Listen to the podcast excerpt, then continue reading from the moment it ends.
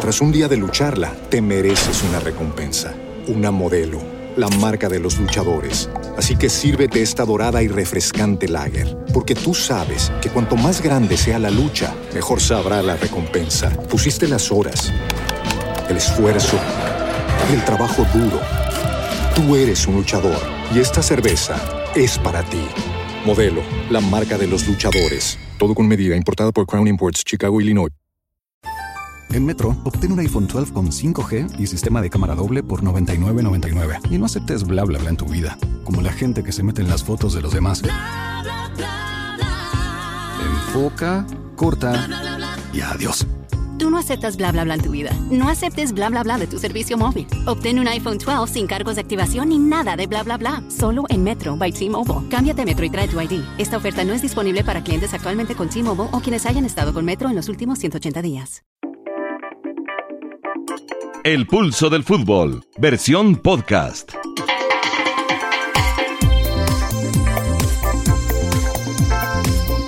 Amigos, ¿qué tal? Saludo cordial, bienvenidos al Pulso del Fútbol, hoy miércoles 15 de marzo del año 2023. La frase del día. La esencia del ser humano es que no busca la perfección. George Orwell.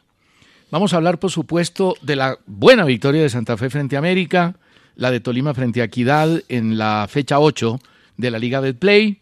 Hablaremos de la llegada del Bolillo al Junior, de los Juegos de Liga de Campeones, de Selección Colombia y vamos a hablar también de lo que está sucediendo en Frankfurt. Los hinchas del Nápoles están destruyendo la ciudad de una manera irracional y demente. Es increíble lo que está pasando antes de este partido que se jugará a las 3 de la tarde por la Liga de Campeones. Hoy juegan a las 3 Real Madrid-Liverpool, gana Real Madrid 5-2 y Napoli ante Eintracht Frankfurt. Napoli gana 2-0, es un equipazo, pero don Rafa Villegas, los hinchas están dedicados a destruir la ciudad. ¿Cómo le va Rafa, hombre? ¿Qué tal César? Saludo muy especial, muy cordial a todos los oyentes del Pulso. Y hoy tenemos que celebrar, yo lo tenía aquí como primera nota, tenemos que celebrar la distinción de Linda Caicedo como la reina de América en el tema del fútbol.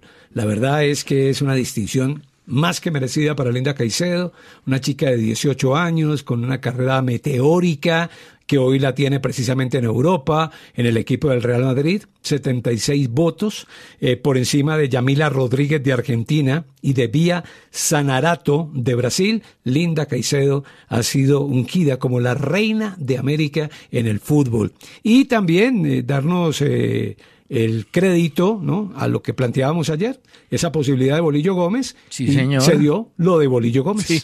Usted sacó el as bajo la manga, dijo que era la alternativa que tenían los directivos del Junior de Barranquilla y ya vamos a hablar de ese tema. Para enfatizar lo de Linda Caicedo, fueron 218 los periodistas votantes de todo el continente. Como usted lo dice, ganó con 76 votos. La Sanerato del Palmeiras 21 y Yamila Rodríguez del Palmeiras con 20. Pedro Guilherme, el delantero del Flamengo, el volante del Flamengo, ganó con 68 votos.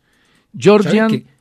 ¿Sabe que, allí yo me sorprendí? Yo pensé sinceramente que el que iba a ganar era Julián Álvarez. Yo también, yo también. Yo iba a repetir Julián Álvarez. Iba a repetir. Pero le ganó Guilherme con 68 votos a Diarrascaeta del Flamengo también, compañero con 64, y a Julián Álvarez con 34.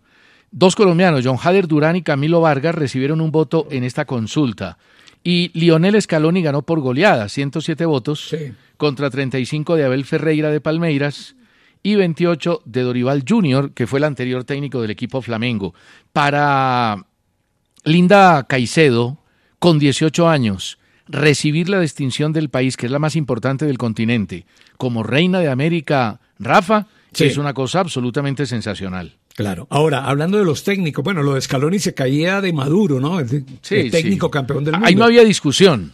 Ahora, eh, yo no sé y le pregunto si lo de Ancelotti para Brasil está confirmado. Yo lo pongo en duda, pero, pero todos los días escucho que sí, que le van a hacer la oferta o que ya le hicieron la oferta. ¿Lo de Ancelotti está confirmado en Brasil? No está confirmado, pero Rafa, yo veo los periódicos de Brasil todos los días Y me sorprende la manera como los medios están tratando el tema. Lo están tratando como si ya Ancelotti hubiera dicho que sí y fuera el técnico de la selección de Brasil.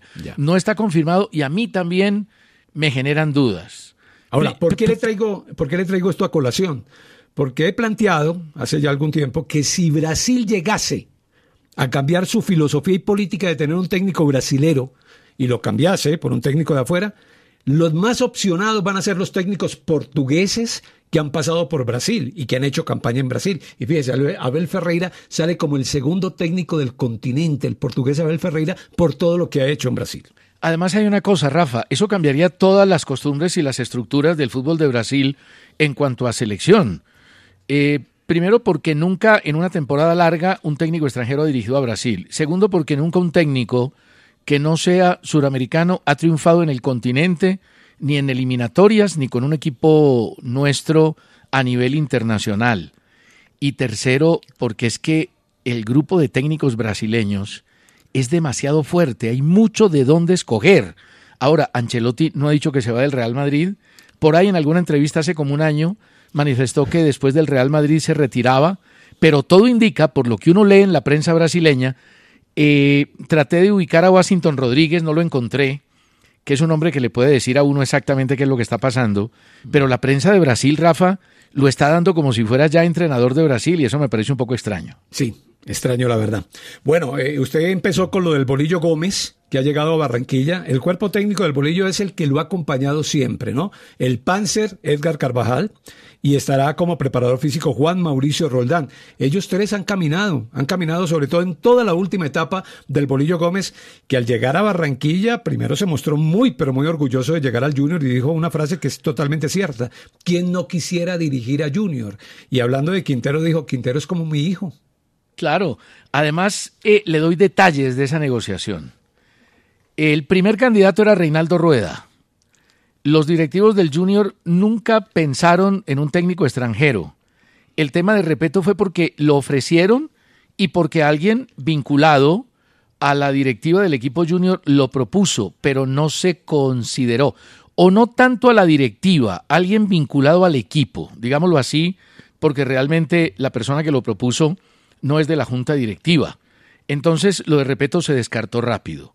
Y lo de Rueda también se descartó rápido porque el pedido para don Fatchar y para los directivos fue absolutamente exagerado. Rueda pidió como si no hubiera fracasado en los dos últimos intentos con Chile y con Colombia y como si fuera a dirigir una selección nacional de Sudamérica o un equipo grande del continente, una cifra que se salía de todos los presupuestos. Bolillo mucho más acorde a la posibilidad de pagarlo. Eh, va con tres personas, Reinaldo pidió cinco personas en el cuerpo técnico y por ese motivo al final no contrataron a Reinaldo. Ahora, yo le pregunto a usted, porque es que he visto que hay una, un enfrentamiento entre las dos posiciones. Unos que dicen que no dura seis meses, que no dura el campeonato, que va a fracasar y que no era el técnico para el Junior de Barranquilla. Y otros que dicen que era el indicado. Es que no olvidemos, Rafa, que uno de los grandes problemas del Junior es el vestuario, es el camerino, es la manera como los jugadores asumen el compromiso con el cuadro de Barranquilla. Y lo dijo el Mudo Torres, el peruano, cuando se fue a Lima. Dijo, no, es que eso allá, eso no va por plata. Eso allá nadie pone ganas, los directivos gastan, uno cobra, pero no más. El tema es que se necesitaba un técnico de mano firme, de manejo de vestuario y de experiencia. Claro, y aparte un hombre de carisma, ¿no? Porque Bolillo es un hombre de carisma. Ah, eso sí. Además que tiene ascendencia en los jugadores por todo el recorrido. Es que Bolillo tuvo cinco mundiales. No, y clasificó. Tuvo cinco mundiales y como técnico clasificó a Colombia, clasificó a Ecuador y clasificó a Panamá por primera vez en su historia. Eso no, eso no es despreciable, aparte de que fue campeón con Nacional. Ahora, Bolillo tiene muñeca para manejar el vestuario. Claro. Y, eso es lo que se para manejar figuras, porque él ha manejado, él ha manejado figuras. Ahora, que va a durar seis meses, o que va a durar un año, o que va a durar cinco años, o que va a durar eh, quince días. Eso depende mucho de los resultados. Eso va a depender, como todos los técnicos, eh, César, los resultados. ¿Te mantienen o te sacan? Así de fácil. No, y hay otra cosa, Rafa. Eh, ¿Qué es la muñeca? La muñeca no es llegar con autoritarismo a gritarlos y a exigirles. Eh, y no me voy a referir en esos términos a ninguno de los entrenadores que voy a mencionar. Pero Muñeca tiene Pinto, Muñeca tiene Gamero, Muñeca tiene Luis Fernando Suárez, Muñeca tuvo siempre Julio Comezaña. Muñeca es saber guardar el equilibrio, saber manejar figuras, estrellas, jugadores que ganan muchísimo dinero, porque en Junior hay jugadores que ganan mucho dinero, y ponerlos a rendir, convencerlos que el mensaje llegue dentro de la responsabilidad que todos los técnicos quisieran en un equipo. Yo sé que hay entrenadores que son más flexibles, que son más alcahuetas que otros. Por ejemplo, Ochoa, usted lo conoció bien, Rafa, Ochoa era un técnico de mucha severidad, drástico, y Ochoa dejaba fumar en el camerino a Gareca y a Falcioni. Se metían en los baños y fumaban. Y los dejaba ir por la noche al casino cuando no era el día anterior al partido. Entonces, eh, hay que tener muñeca, pero hay que tener manejo. Claro, y disciplina. Eh, yo recuerdo, y usted lo recuerda muy bien, que en el Mundial de Francia, Bolillo Gómez sacó a Faustino Asprilla de la concentración. Sí, lo sacó del equipo. Sí, siendo Faustino Asprilla uno de los hijos de Bolillo. Sí, aunque realmente no fue el Bolillo el que lo sacó. Fueron los jugadores. Bueno, pero le tocó tomar la decisión. Le tocó tomar la decisión, pero en ese mundial, como para mantener el recuerdo vivo, en ese mundial Bolillo le dijo a los jugadores, ustedes tomen la decisión, porque se armó un enfrentamiento con Carlos el Pibe Valderrama y el equipo se dividió, unos con el Tino, otros en contra del Tino, y lo sacaron en mitad del campeonato del mundo, cosa que no había sucedido. Sí, no, cosa que era muy complicada y muy difícil, pero bueno, se hizo. Y era la eh. estrella, y se hizo. No, ah, calzones tiene Bolillo. Sí, no, Bolillo es un tipo... Y conocimiento tiene. Es un tipo muy, pero muy disciplinado. Ahora, de todos esos técnicos que usted nombró, el técnico que les marca diferencia a todos, ya se fue y no va a volver. Se llama Julio Comesaña. Por una razón muy simple, porque es que Comesaña conoce la idiosincrasia del costeño, del jugador costeño. Es que Comesaña, alguna vez se lo dije, Comesaña es un costeño que nació en Montevideo. Él conoce a la perfección, a la perfección cuál es el comportamiento de los jugadores en la costa, de los jugadores en Junior, conociendo la internet de Junior ya no va a volver, él ya se fue. Pero como usted hizo una lista de técnicos, yo creería que la diferencia, ¿no? En el manejo de los equipos y en el manejo de Junior, sí la tenía Julio, precisamente por lo que le acabo de anotar. Sí, porque eso es definitivo. Uno se tiene que volver un costeño más en Barranquilla dirigiendo al Junior. Además, porque, hombre, hay gente que nos escribe y que no está de acuerdo con Bolillo, mucha gente, otros sí. Pero, por ejemplo, escribe mm, Nelson Osorio desde Barranquilla y dice, están culpando a los directivos del Junior por lo que está pasando en el equipo barranquillero. Algunos le dicen equipo pueblerino, no, el que le diga al Junior equipo pueblerino está fuera de foco. Y él cree que los dirigentes sí han respondido porque invierten. Y yo estoy de acuerdo. Ahora, todo el mundo, Rafa, habla de proceso. ¿Pero qué es un proceso? Usted contrata a cualquier técnico con licencia Pro A, B o C. Y cualquier técnico te muestra un proyecto y te habla de divisiones inferiores y de idea a largo plazo. Y un técnico no puede llegar imponiendo una idea de juego, porque la idea de juego te la dictan las características de los jugadores que tienes. Si tienes jugadores lentos como el Once Caldas, veteranos como el Once Caldas, pues lo primero es que no puedes presionar arriba y no puedes pretender jugar a transiciones rápidas. Entonces en Junior es igual, los jugadores te van dictando la manera como tienes que jugar y eso no hace parte de un proyecto futbolero. Y por eso a mí lo del proyecto me parece una medio mentira. Hoy el Junior lo que necesita es resultados y un técnico que maneje el vestuario y que los ponga a rendir y que los ponga a correr y que los haga responsables. Y yo creo que ese es bolillo. En los equipos grandes, en los equipos grandes, los procesos y los proyectos, sobre todo los proyectos, tienen que ser respaldados con resultados. Si no hay resultados, se acaba el proyecto, se, acaba todo. Todo se cae. ¿Por qué? Porque hay otros equipos que tienen misionalmente otros objetivos. Por ejemplo, yo siempre pongo este ejemplo, Envigado. Envigado es un equipo para formar jugadores y para vender jugadores. Ese es el proyecto de Envigado. ¿Ya? Y entonces Envigado lo, lo, ha mantenido a lo largo de tantos años, porque allá no hay una exigencia de que el equipo sea campeón. Sí, pero, hay... eso no se puede hablar en un equipo como Junior, en eso no se puede hablar en un equipo como Nacional, en eso no se puede hablar en un equipo como Millonarios, donde uno aplaude, sí, que van saliendo jugadores, pero la gente le pide título a Millonarios. Sí, pero hay que Alberto Suárez no clasifique al grupo de los ocho, no clasifique no, no, a los que pierda la categoría. No, que si pierde la categoría, la ni se diga. Pero yo diría que ya que Envigado, que es un equipo que está últimamente acostumbrado a meterse en la pelea porque tiene buenos jugadores, que no clasifique entre los ocho. Seguramente que le dicen hasta luego, vida mía, si te he visto no me acuerdo. Ahora, Ahora el primer reto, eh, eh, César, el primer reto que yo le veo a Bolillo es eh, frente a los jugadores. Sí. Porque se fue Arturo Reyes, sí, se fue Reyes porque Reyes es responsable de todo lo que ha pasado, pero no solamente Reyes. Es que cuando uno ve a Junior, en los últimos partidos que yo le vi a Junior, el rendimiento individual de muchos de esos jugadores dista mucho de lo que uno espera de ellos.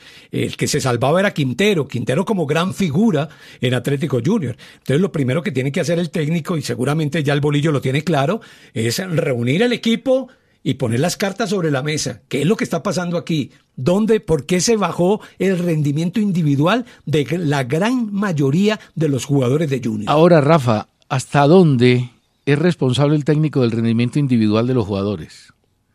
Eh, ¿Le puede caber en qué sentido? El, el, entrenamiento. Claro que es que allí hay una gran diferencia, porque si Quintero marcha bien, y físicamente está bien y futbolísticamente está bien, ¿por qué los otros físicamente ah, no caminan bien, futbolísticamente que, es no? Que, es que ahí es donde Entonces, está el problema. ¿dónde está, ¿Dónde está, por eso le planteo, dónde está el tema? Por eso el técnico, en este caso Bolillo, va a tener que reunirse con ellos y decir, bueno muchachos, vamos a poner las cartas aquí sobre la mesa, ¿qué es lo que está pasando? Sí, a veces un jugador no rinde porque el técnico lo dispone mal en el terreno de juego o le da alguna función que no es la apropiada para su condición y para sus características. Pero yo creo que en el caso del Junior, donde Reyes probó y probó y probó, la gran responsabilidad es individual.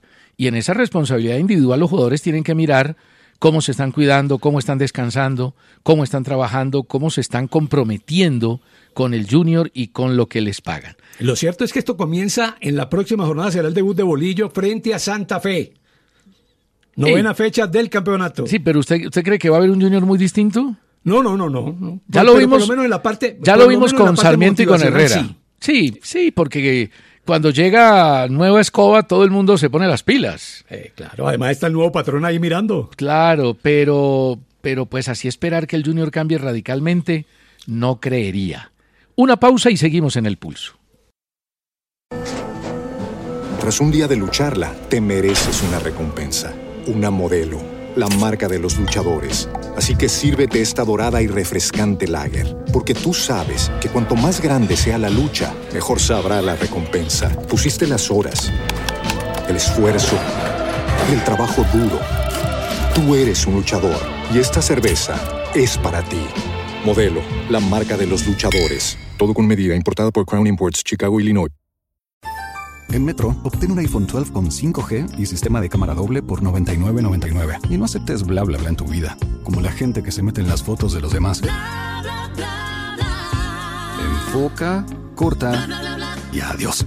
Tú no aceptas bla bla bla en tu vida. No aceptes bla bla bla de tu servicio móvil. Obtén un iPhone 12 sin cargos de activación ni nada de bla bla bla. Solo en Metro by T-Mobile. Cámbiate a Metro y trae tu ID. Esta oferta no es disponible para clientes actualmente con T-Mobile o quienes hayan estado con Metro en los últimos 180 días. Muy bien, Rafa, le voy a hacer una pregunta para ir cerrando por ahora el tema de Bolillo. A ver. ¿Usted cree que la solución del Junior es Bolillo? No, la solución del Junior son los jugadores. No, pero, pero a ver, los jugadores son los mismos, no los van No, a cambiar. Eh, Llegó Bolillo como solución. ¿Usted cree que él va a cambiar a los jugadores? Le hago la pregunta de otra manera. ¿Cree que Bolillo va a cambiar a los jugadores? Porque jugadores buenos yo- tiene. Yo creo que va a entrar en un proceso de motivación a esos jugadores.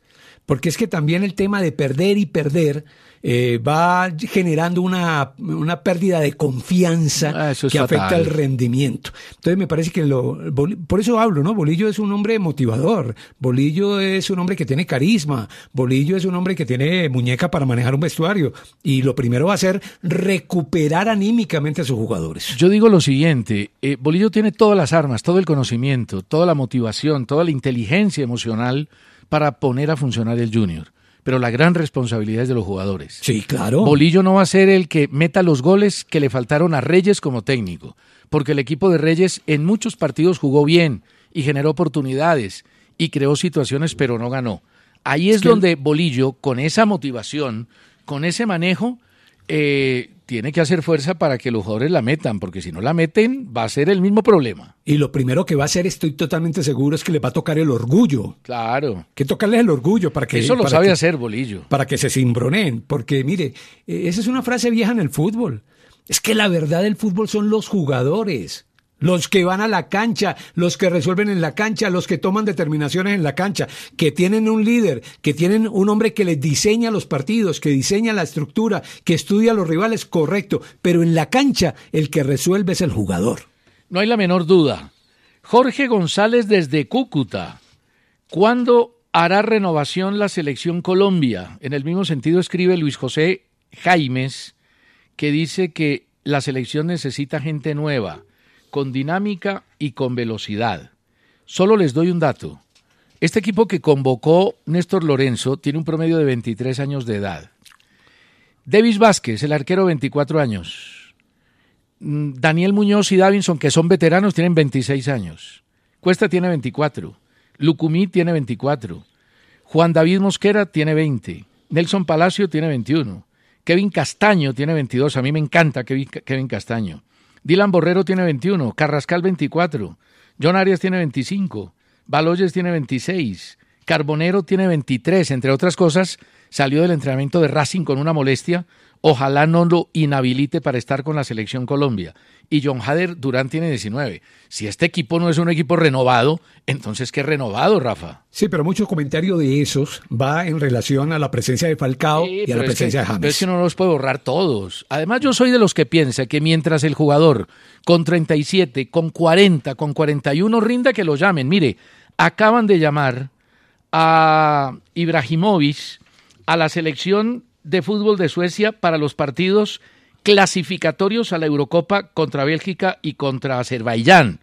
Ibrahimovic tiene 41 y viene de una lesión de ligamento cruzado, con 41. Ahora, nosotros no tenemos un Ibrahimovic, pero tenemos un Falcao que está activo. ¿Por qué no llamarlo? Sí, eh, por eso le digo, la explicación que le doy a ese tipo de comentarios es que sí, hay una renovación, hay jugadores nuevos, jugadores grande, que, con corta edad, que con corta edad han tenido proceso. Por el caso de, de Daniel Muñoz, por ejemplo, el lateral que está jugando en este momento en el Gen de Bélgica.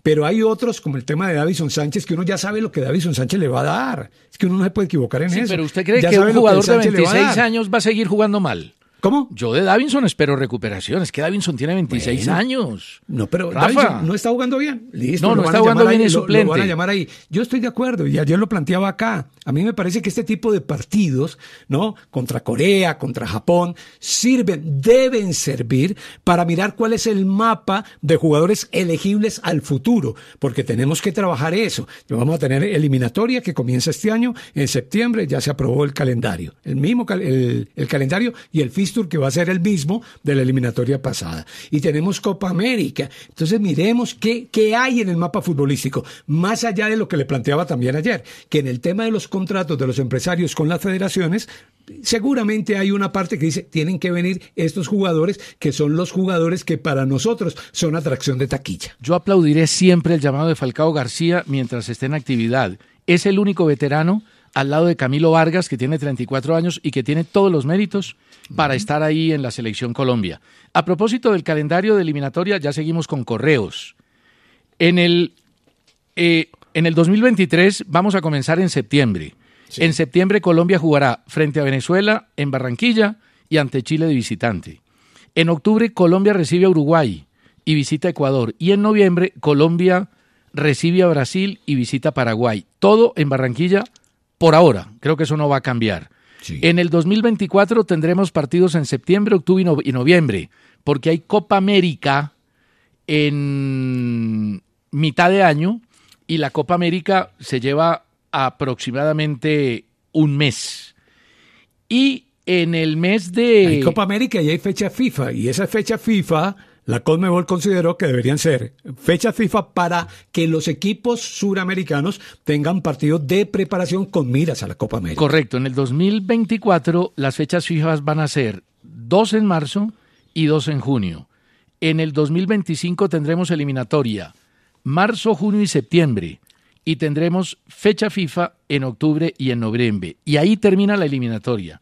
Y en el 2026 va a haber fecha FIFA de dos partidos en marzo y en junio, previas al Mundial de Estados Unidos, México y Canadá. Es una eliminatoria, y eso lo hemos dicho siempre, muy larga, demasiado larga en el tiempo. Y demasiado larga para clasificar seis equipos. Sí. Demasiado. Pero ahora tenemos que ir, ¿no? Con seis equipos tenemos que ir. Tenemos que ir. Ahora uno clasifica con el 25% de los puntos. Ahora es larga, pero la Conmebol no va a dejar de vender nueve ah. partidos por selección de derechos de televisión. Es que eso también lo planteábamos ayer, esto es un negocio y ellos lo miran como un negocio. Uno lo mira desde el punto de vista deportivo, uno lo mira desde la pasión, uno lo mira desde el afecto, uno lo mira desde el orgullo, ellos lo miran como negocio. El descamilla, dice César, eh, San Judas Tadeo, usted, como lo dijo el oyente ayer, porque es el abogado de las cosas difíciles. Lo que pasa, Elda, es que ser técnico en el fútbol del mundo es muy difícil, Rafa. Ser entrenador, seis, siete partidos, pierde, lo sacan. Buscar equipo es difícil. En primera división hay 20 chances. En segunda hay 15, 16. Es muy complicado. Por eso uno tiene que tener un cierto, no solo respeto, sino consideración con la gente que se pone en el banco a dirigir un equipo. Gracias a Joaquín Toscano, a Vladimir Viatela desde Cali, a Carlos Beta desde Canadá nos mandó pulseras, le mandaría a don Oscar Rentería sus pulseras correspondientes, se va a poner muy contento, dice que hagamos los pronósticos en papel y Edgar García dice que el árbitro Inestrosa le dicen el mariachi, porque todo el tiempo se la pasa repartiendo tarjetas. Tiene el récord de tarjetas en un partido. Y es cierto, ayer eso sacaba tarjetas por cualquier cosa. Lo tenían suspendido. Bueno, pues no lo habían vuelto a nombrar. Pero se le va la mano, se le va la mano. Es, pistolero, como le decíamos a Jesús Díaz. Él arrancó muy bien. A mí me gustaba, me, gustó mucho cuando arrancó. No, y es buen árbitro, es buen árbitro. Pero comenzó y cayó en lo que caen todos, ¿no? Cayó en lo que caen todos, el bajón eh, de arbitraje, eh, lo suspendieron, no lo suspendieron porque ellos no lo pueden suspender, ellos no tienen contrato con la federación. Lo dejaron de nombrar y apareció hace como dos fechas de nuevo. Oiga, Freddy Castrillón le manda a hacer esta sugerencia. A ver. Sugerencia, don César, a usted que le gustan las encuestas y le gustan todas estas cosas. A mí me gusta la data. Exacto. César, dice acá, me gustaría que hiciera una encuesta de cuántos van a llenar el álbum Panini del 2026. Yo por mi parte creo que no tengo con qué llenar esa Biblia. va a salir un poquito caro el árbol panini, pero yo me apunto porque el árbol panini es muy bueno. Con 48 va a ser complicado. Eh, está buena la, la, pregunta. Mire, Rubén Orlando Bejarano pregunta, ¿qué es, ¿qué es estar actualizado en el fútbol de hoy y cuál es la famosa zona 14?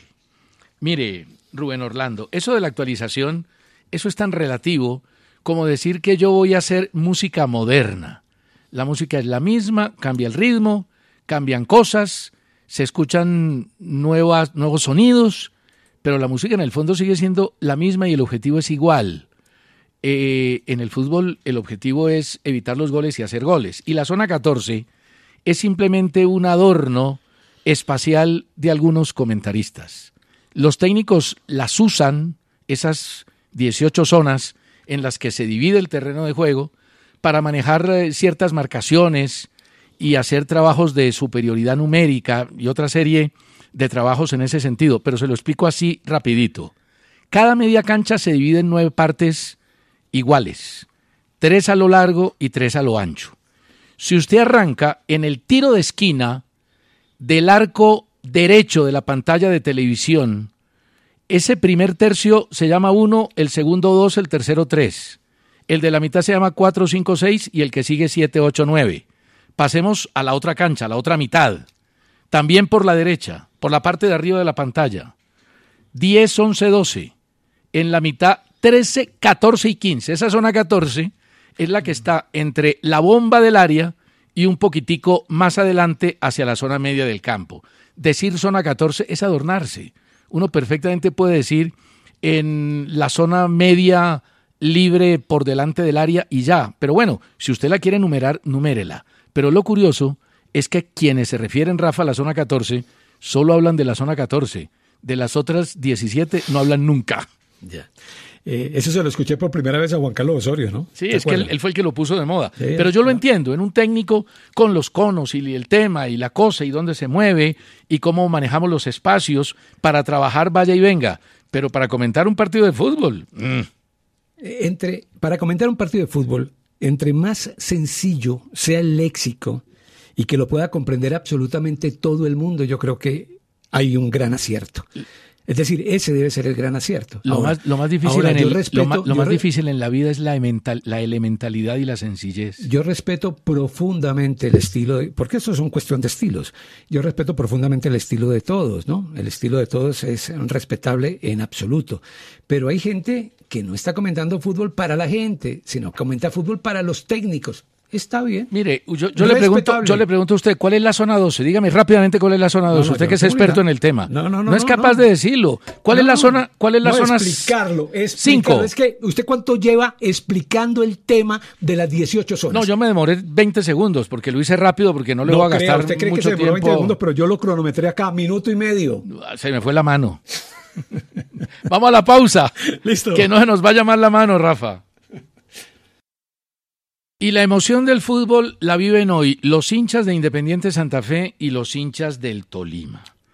Los hinchas del Santa Fe porque le ganaron un partido impresionante. Yo creo que nadie esperaba un partido de la dimensión del partido de Santa Fe ayer frente a América 2-0 y el Tolima le ganó bien a Equidad 1-0. Entonces yo le hago una pregunta a usted, Rafa. A ver.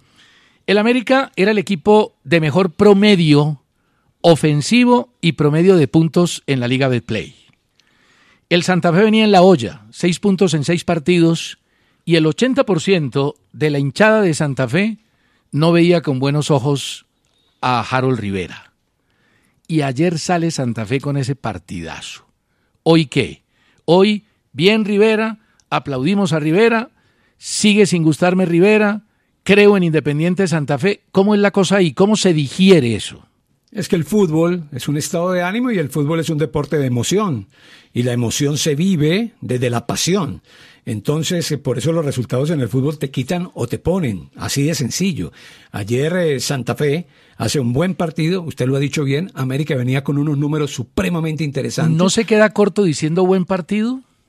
Para mí fue un buen partido de Santa Fe. ¿ah? Para mí fue muy buen partido. Ahora, eh, creo que el planteamiento de Rivera cortando los circuitos de fútbol en la mitad del campo del América fueron fundamentales y aparte de ello el rendimiento línea por línea que tuvo Independiente Santa Fe, arrancando por su portero José Silva, que es de gran respaldo en la parte del fondo y que está atravesando un muy buen momento. Y cuando le digo que es un estado de ánimo, que es un estado emocional, lo indico porque es que Santa Fe venía de conseguir su participación y su cupo en la Copa Suramericana ganándole Águilas. Eso fue clave. Eso es clave, eh, ganándole Águila. Fíjense que cuando eh, se, se, hizo el partido, ¿quién llegaba mejor? Llegaba Águilas. Águilas llegaba mejor que Santa Fe. Y Santa Fe le gana a Águilas. Y viene con ese impulso. Enfrenta al América. 13 puntos en el campeonato. Parte alta de la tabla. Viene y le gana. Es decir, se fortalece desde la parte emocional, desde la parte anímica, respaldado en qué? Respaldado en su trabajo. El partido de ayer es un partido muy bueno para Independiente Santa Fe, desde el planteamiento y desde las respuestas individuales del equipo. Ah, bueno, ya me dijo muy bueno, eso me alegra, que coincidamos, que coincidamos ahí. Mire, el trabajo de Rivera y Rojas, extraordinario. Ellos se encargaron de cortarle ese juego elaborado que puede tener el América con una línea de, de, cuatro, Mena, Paz, Portilla, que lo vi bajo de fútbol, Barrios, siendo Portilla un excelente jugador. Yo, por ejemplo, creo que ese pudo haber estado en esta convocatoria. Claro, venía de una Pero lesión. le costó ayer. sí, le costó. le costó, le costó a la América todo manejar la pelota. Y el, el, partido enamorado fue de, un endiablado sensacional. Zambuesa jugó muy bien, De La Rosa levantó, que venía también en deuda. Eh, Morelos se lesiona, entra Rodallega muy temprano a los 18 minutos y fue participativo, se movió, estuvo ahí. Tuvo muchas oportunidades Santa Fe. Me encantó el partido de Santa Fe y uno dice, pero ¿cómo así? La gente no quiere al técnico, la gente peleando con el equipo. Y hace ese partido, porque fue mucho mejor el partido de ayer ante América que el partido que le ganó a Águilas, donde no jugó también, pero ganó y fue una dosis anímica trascendental para llegar con esa fortaleza mental al juego frente a América. Hubo un portal hace algunos, algunos días, un portal eh, que publicó un dato que tengo por aquí que quiero recordar. El portal se llama Speed Red. Eh, de los jugadores más rápidos del mundo. Yo no sé esto cómo, seguramente lo hicieron porque ahora todo se mide, ¿no? Sí, se puede medir la velocidad Entonces sacaron, sacaron esta clasificación, póngale cuidado. Sven Bodman, holandés, 39.2 kilómetros por hora su velocidad. Darwin Núñez, el uruguayo, 38 kilómetros por hora. Kylian Mbappé, 37.9. Darwin Núñez más rápido que Mbappé, así que me la expliquen. Bueno, ¿qué es eso? Se lo que me la expliquen. ¿Y cómo le parece el cuarto que para allá es que voy? El cuarto en esta lista. Déjeme adivinarlo. Sebastián ah, Villa. José Enamorado. No me diga. 36.8. Pero es que enamorado, ese, ese es un dato importantísimo, Rafa, pero es que aparte de eso, enamorado es hábil tiene talento y tiene remate. El golazo que se, que se mandó ayer fue espectacular. No, golazo de crack. Además hizo un gran partido, ¿no? Gran partido y llegó y tuvo oportunidades. Y estuvo en los dos goles, porque marcó el gol. Marcó el gol, que es un golazo, un golazo con ese enganche hacia adentro y ese remate que hace. Y cobró el tiro de esquina. Y cobró el tiro de esquina donde un jugador que para mí es un jugador clásico para Santa Fe. ¿ah? Ajá. Ajá, ese es un jugador de temperamento. E, e, ese es un jugador estilo Balvis. ¿Usted se acuerda de Balvis? siendo Balvis más técnico. Sí, sí, Balvis era crack. Balvis era mucho más técnico y tenía una salida impresionante. Aquí le voy a pasar a usted. Mire, mire, mire. Pero entre otras cosas, el gol de Aja me parece que fue con los taches. Creo que le pegó al balón así. Y creo que en ese gol, que es un muy buen gol. Golazo. No tuvo mucha real. Hubo, es decir, en ese gol hay error de la defensa. Error de la defensa, porque mire cómo Aja llega a puntearle la pelota. No, el error es el que marca Aja, no hay duda. Ya, y, y también me parece que hubo falta de reacción de Novoa. A mí me pareció que Novoa, Novoa sorprende esa pelota. Sí, pero es que es que nadie esperaba que le pegara así. Es, es una cosa inesperada y ese es el mérito del remate de Aja. Para mí Novoa fue el mejor de América. Sí, no, bien. Salvó, salvó muchas oportunidades. Sí, no, es que e, ese es Novoa. Novoa te América, salva América tuvo dos cositas en el segundo tiempo. La del 72, que fue el postazo de Sarmiento, le pegó muy bien, cambiando el perfil, iba por la izquierda, le pegó de derecha y la del minuto 83, que fue un pase de Darwin a Suárez, que atajó Silva. De resto, a mí me gustó, Me gustó mucho el partido de Zambuesa. Muy bien jugó. Lo vi comprometido. Y ayuda en marca. Siempre ha ayudado. Ese es un jugador de sacrificio. Y, es Santa Fe, ¿no? Es un Santa Fe fuerte en la parte del fondo, eh, con buen trabajo en la mitad, con, ese, con esa dupla Rivera Rojas, y un equipo vertical de velocidad que va, que va, que va. Eh, creo que Santa Fe ha hecho buen partido. Sin duda. Y el Tolima hizo también un buen partido. Le ganó con autoridad a la equidad, vi flojo a la equidad. Claro, el problema fue que la equidad jugó con un hombre menos desde el minuto 36 con Castro. Y eso ante un equipo como el, Toliga, como el Tolima pesa demasiado. Alcanzó a hacer un solo remate equidad a portería y al final Tolima remató mucho más y fue superior. Gol de Ederson Moreno, de cabeza en propia puerta. Qué golazo, ¿no? Golazo. Le metió la cabeza y se le metió en la portería. Porque el hombre de, el hombre de Tolima va a meter el centro y le pega a ese jugador Moreno y, y se, le, se le metió ahí pegadito al palo, entre otras cosas, a un muy buen portero. Porque ese Washington Ortega, el arquero de Equidad. Fue la figura. En ese partido con Tolima fue la figura. Eh, Washington no, y viene siendo figura hace rato. sí, es muy buen arquero. Y es seguro. Rafa, seguro. Mire, eh, ya les contamos que Johan Carbonero no terminó el entrenamiento de Racing, pero la federación no ha manifestado nada sobre su situación médica. Diego Maradona Jr. renunció como entrenador del Napoli United Amateur. Cuatro meses sin recibir salarios. El hombre dijo, no, la herencia de mi papá no me la puedo gastar aquí. Me voy. ¿En qué equipo andaba? En el Napoli de los aficionados, Napoli Amateur. Ya. Y el Manchester United se reúne esta semana con representantes del jeque de Qatar, Jessim bin Hamad Al-Thani, y con Jean Ratcliffe. Al-Thani lo vimos en el Mundial de Qatar, son dueños del Ineos y el Ineos quiere comprar el Manchester United. Recordemos que este equipo es de norteamericanos, es de la familia Glauser eh, y está evaluado en 6 mil millones de euros pero la cifra podría pasar largo por ahí. Claro. La noticia esta mañana en la Argentina fue el tema de Hugo Ibarra, el técnico del equipo de Boca, que tuvo que ser retirado en ambulancia de la práctica dicen los cercanos a él que él, se, que él estaba muy, muy inquieto, que no se sentía bien. Eh, comenzó la práctica y en medio de la práctica se desvaneció. Eh, tuvo tuvo mm, sangre, es decir, hemorragia, y, y, le tocó tomarlo rapidito y montarlo en una ambulancia y llevárselo para una clínica. Luego se habló de dos temas. Uno, eh, la presión, la presión que se vi, la, la, presión. Eso en boca debe ser muy bravo. No, no, y la presión. Su, sí, su, la presión segundo, arterial. Sí, y lo segundo, el estrés. No, el estrés. No, y lo tercero que hablaron fue el tema del clima. Parece que está haciendo mucho calor en Buenos Aires. El tema es que están, están muy preocupados y está en chequeos Hugo Ibarra, el técnico de Boca Juniors. Y eso sucedió después de que Ibarra anunciara públicamente que no más vacas sagradas en Boca. Porque parece que no, pues parece que estaban contemplando a las figuras y incluso la prensa habló de Ibarrajar, porque sacó a varias de las figuras. A Fabra lo sacó, a Benedetto lo sacó y está en carpeta Villa, que no ha rendido en los últimos partidos. Dice que ya no tiene la capacidad de encare y de desborde que tuvo en, este, en otro momento y que llevó a Riquelme a decir que era el mejor jugador de la Liga Argentina. Ojalá se recupere pronto Ibarra, que la tiene bien complicada. Y ya sobre Luis Díaz, se ha dicho que no va a reaparecer a finales de este mes, sino en el mes de abril. Eso hay que llevarlo pianito, pianito y que no pase lo de la otra vez. Y nosotros muy pendientes, porque hoy por hoy, para la selección, imagínese, Luis Díaz. Sin duda.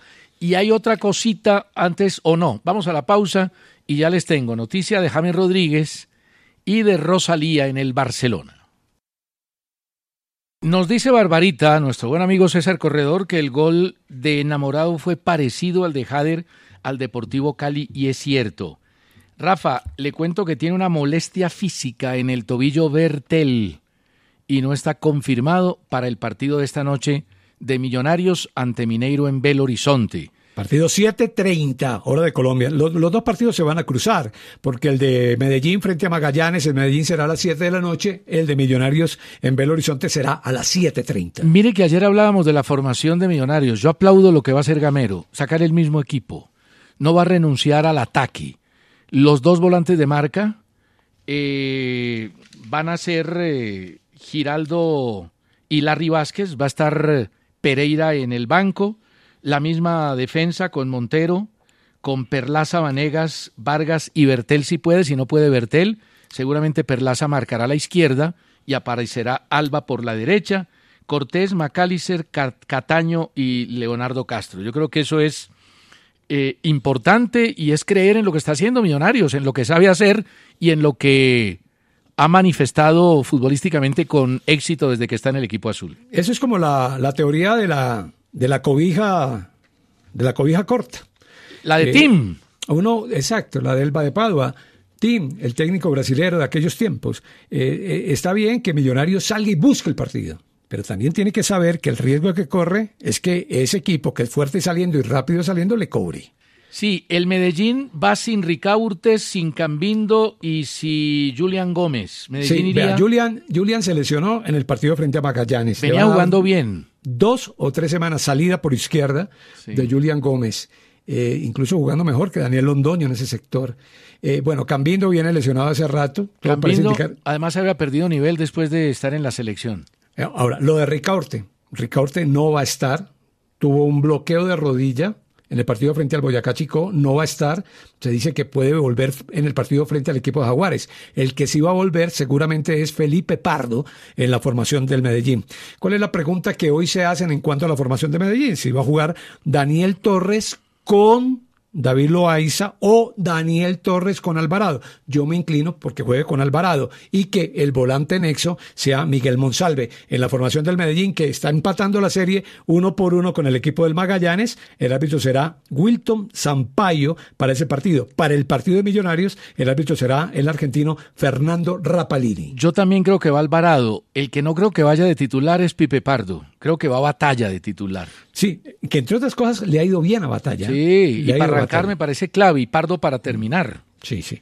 Ahora, Medellín sufrió una ausencia importante, o sufre una ausencia importante, que fue la lesión de Ibarwen. Lo de Ibarwen va para largo. La, la idea era tener a Ibarwen jugando por izquierda. Lástima, porque esa fue la gran y... contratación del Medellín. Sí, sí. Ahora, lo cierto es que hay optimismo, ¿no? En la gente del Medellín Sí. para esa clasificación frente Pero al ojo, equipo de ¿no? Magallanes que no jugó el fin de semana. Ojo, ojo, que aunque el partido del Medellín en el papel es muchísimo más fácil que el partido de Millonarios, no pueden salir ahí con un chorro de babas frente a Magallanes. Son 11 y aunque fue muy superior Medellín en Chile, hay que ponerle cuidado. Sí, claro, claro que hay que ponerle mucho cuidado, pero pues es en casa, eh, mm, todos los equipos son respetables, ¿no? ¿Qué tal que no? Pero Magallanes no es un gran equipo, No, no, pues no. que uno No, diga, y no, no, y debería de la mesa porque y es no, un gran y no debería tener problemas Medellín. Ah, ahora esto es fútbol y uno, Pero uno nunca sabe, ¿no? Uno nunca sabe. Mire, Karim Benzema ya negoció la extensión de su contrato por una temporada más con el Real Madrid. El tema estaba en duda, pero el acercamiento era total. Y Cristiano Ronaldo está obligado a asistir al Gran Premio de Fórmula 1 de Arabia Saudita porque está contemplado en el contrato. O sea que al hombre le toca mostrarse como figura de la farándula internacional que es. Se me quedó algo, se me quedó algo del partido de Millonarios con Mineiro, y es que Coudet ha confirmado que Matías Saracho, que no vino a Bogotá al partido frente a Millonarios, va a estar en el juego de esta noche con el equipo de Mineiros. ¿Por qué es importante Saracho? Porque hoy por hoy es el mejor jugador que tiene ese equipo. es eh, el mejor de Mineiro, sin duda. Con Hulk. Con Hulk. So- son las estrellas. Y esto dijo Haaland cuando lo sacó a los 60 minutos Guardiola. Es que Haaland llevaba cinco goles a los 60 minutos, ganaba 6-0. El City le ganó 7-0 a un pésimo Leipzig y lo sacó. Y, él le dijo que le hubiera encantado hacer seis goles para establecer récord. Y dijo Haaland, sinceramente no recuerdo ni los goles. Marcar goles es mi superpoder. En muchos goles ni siquiera pienso, solo los hago. Además completó 33 goles en 25 partidos de Champions. Van Nistelrooy necesitó 38, 5 más. Y Messi 52, 19 más. ¿Y sabe qué dijo Guardiola? ¿Qué dijo? Dijo, es que si hace 6 goles con 22 años, después se le hace la vida muy aburrida. No, ese tipo es un monstruo. Es un Sí. monstruo. Lo de Haaland es una cosa Hay impresionante. algunos, yo recuerdo que hace algunos meses se decía que algunos hinchas no hablaban de que era un extraterrestre y entonces se llevaron a un juzgado, no sé, a, a tratar de meterle un poquito de picante al tema, pero ese tipo es un monstruo para marcar goles y creo que el mejor homenaje que le hicieron a Haaland ayer fue el de Thierry Henry, cuando llegó Haaland donde Thierry Henry a una entrevista y Henry le hizo una genuflexión, le hizo, eh, lo veneró como goleador del equipo del Manchester. Es impresionante. Vamos a hacer una pausa, pero les quiero contar, primero, antes de la pausa, que el duelo de billar entre Óscar Rentería y el presidente Tulio de la. América, Tulio Gómez, lamentablemente no se va a poder realizar el lunes como estaba previsto. Ya seguimos. Thomas Tuchel o Tuchel tiene la posibilidad de escoger entre ser técnico del PSG o del Tottenham. Definitivamente Lukaku regresa al Chelsea. No va más con el Inter, lo dijo el director deportivo Vip Marota. Y Río Ferdinand dijo que el único equipo que le puede competir al Manchester City en la Champions es o el Bayern o el Napoli, no incluyó al Real Madrid. Ya. Eh, ayer hablábamos acá del tema del gol para la selección Colombia y de la ausencia o el mal momento de nuestros goleadores que había que buscar. Fíjese que eh, ayer Julián Quiñones, un muchacho que juega en México hace mucho rato, Y juega bien. marcó el doblete con el Atlas, le ganaron 4-0 al Olimpia de Honduras, han clasificado con su equipo a los cuartos de final de la Liga de la, de la CONCACAF, de la Champions de la CONCACAF. El siguiente partido del Atlas será contra el Filadelfia de la MLS. Eh, traigo a colación ese nombre de Julián Quiñones porque hace rato está marcando goles. Sí, señor. Y mire, mire esta mamada de gallo sabrosa de Guardiola. Dijo, soy un fracasado en la Liga de Campeones. Si gano la Champions League tres veces seguidas, igual seré un fracasado. Tengo tres ídolos en mi vida. Michael Jordan, Tiger Woods y Julia Roberts. Pero Julia Roberts, la actriz, vino a la ciudad de Manchester cuando estábamos ganando todo en el City y estábamos en el Curubito. Y ella prefirió al Manchester United. Por eso soy un fracasado en la Liga de Campeones. Y mire, Rosalía, le voy a hacer una pregunta antes de acabar. Rosalía, su marca va a estar en la camiseta del Barcelona en el partido del domingo frente al Real Madrid. Recuerde que ya estuvo la de Drake por Sí. el contrato que tienen con Spotify.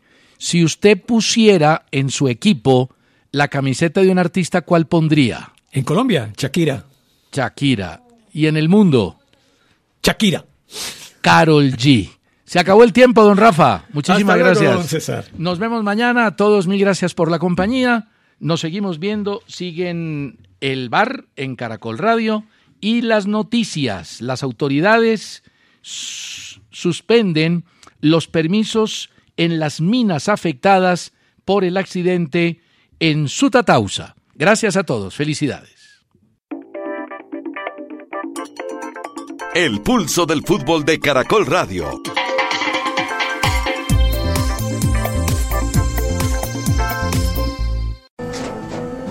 Tras un día de lucharla, te mereces una recompensa, una modelo, la marca de los luchadores. Así que sírvete esta dorada y refrescante lager, porque tú sabes que cuanto más grande sea la lucha, mejor sabrá la recompensa. Pusiste las horas, el esfuerzo, el trabajo duro.